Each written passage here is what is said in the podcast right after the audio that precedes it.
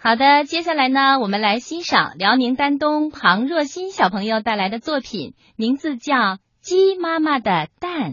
大家好，我是庞若欣，今年七岁，我是辽宁省丹东市金汤小学一年级的学生。今天我给大家带来的故事是《鸡妈妈的蛋》。鸡爸爸和鸡妈妈的家在一座小山坡下，春天。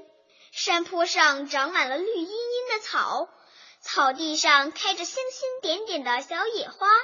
鸡爸爸每天忙着种菜，鸡妈妈每天忙着下蛋。有一天，鸡爸爸带鸡妈妈去看他种的菜。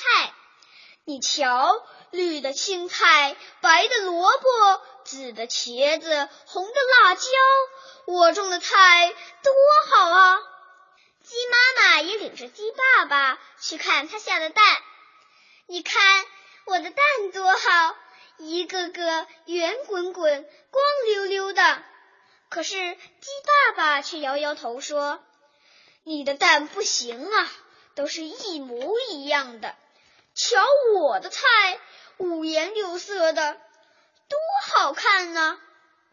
鸡妈妈笑笑，没有说话。一天，鸡爸爸要到很远的地方去卖菜，只有鸡妈妈在家里。过了一个月，鸡爸爸回来了，没有见着鸡妈妈，只有一群小鸡在地上滚来滚去，叽叽叽的叫。鸡爸爸以为走错门了，回头正想走，鸡妈妈来了，他高兴的喊。子们，快来见见你们的爸爸！哇，这都是我的孩子呀！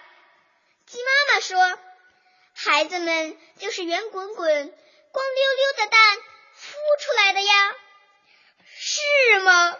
真好啊！鸡爸爸开心极了。后来呀，鸡爸爸还是种菜，鸡妈妈呢？还是忙着下蛋，他们的孩子也越来。